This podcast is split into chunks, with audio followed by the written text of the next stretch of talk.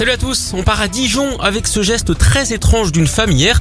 En plein après-midi, elle s'est installée dans une fontaine de la ville et a commencé à y déverser des dizaines de billets, des coupures de 100, 20, 50 et même 100 euros. Au total, il y en aurait pour près de 50 000 euros.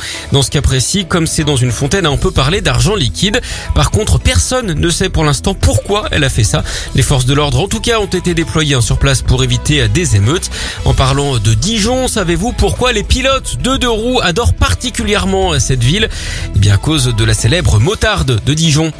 Allez, on file en Mayenne dans l'ouest du pays avec un nouveau record du monde. Pour une fois, rien de saugrenu, hein, mais une initiative sympa de la part des colliers.